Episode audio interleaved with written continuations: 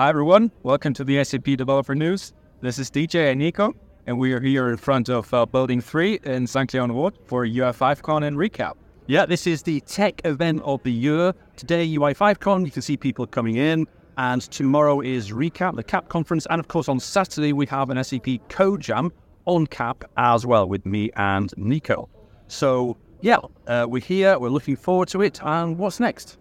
Be on the lookout for recordings. Bye. Hi, SAP developers. It's great to see you all again.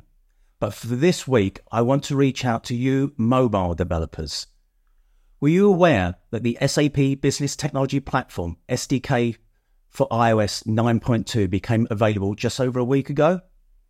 As organizations have come to trust SAP mobile services for their evolving security needs, with this latest release, the engineering team has brought some exciting new features for you to explore. Here are some of the security highlights. Device compliance, bring your own device enterprise data access on all trusted devices. Apple's app attestation improvements, which provides strong evidence about managed devices. Clipboard protection improvements that regulate data flow in your app by restricting cut, copy, and paste enhancements to multi-user mode again amongst users sharing one device, new Swift UI kit based controls in SAP Fiori, and accessibility enhancements such as voiceover support. Please visit the blog mentioned in the links below, as well as the documentation and API reference to get a detailed overview of the features released. Whilst you're here, you know I love taking my podcast wherever I go, and I'm happy to share that we have an anniversary to celebrate. This Saturday, our podcast channel will be one year old. In fact, this week's SAP Developer News will be our 53rd news show and our 112th podcast. These 112 are also made up of 55 for Devtoberfest, three Code Talk, and one special one from Rich Heilman. In total, we have had nearly 16,500 downloads of all episodes. So thank you for listening. And if you haven't subscribed, subscribe today. The link's also in the comments below. The final week of the June Developer Challenge has come to a close, and those of you who participated will be getting your badges shortly.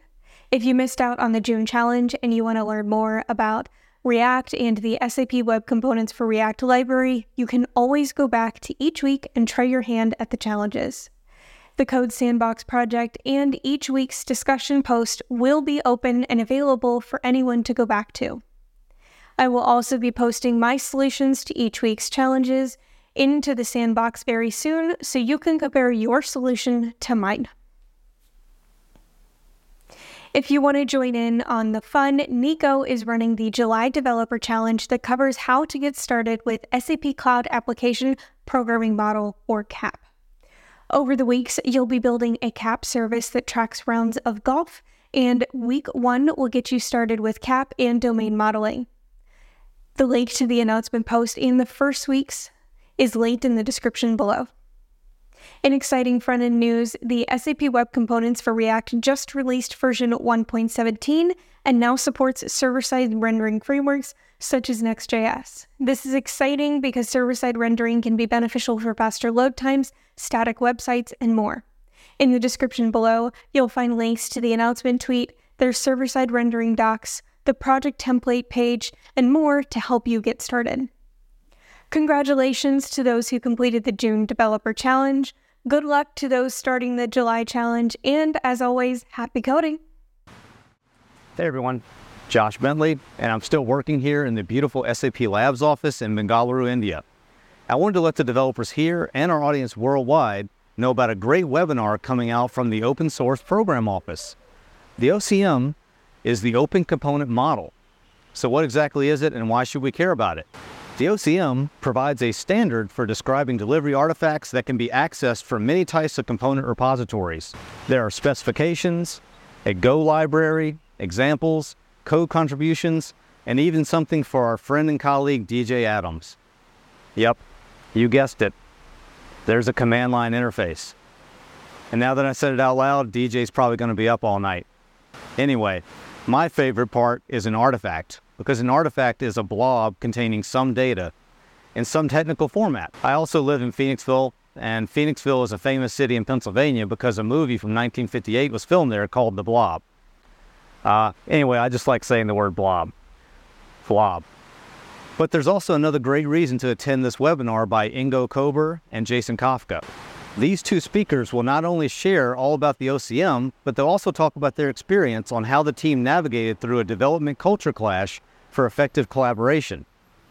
And as I am here in one of the largest development sites in all of SAP, I can't think of a better place to promote this webinar. So please, click the links below to read all about the OCM project and register for the webinar, which takes place on July 19th at 1300 UTC. What?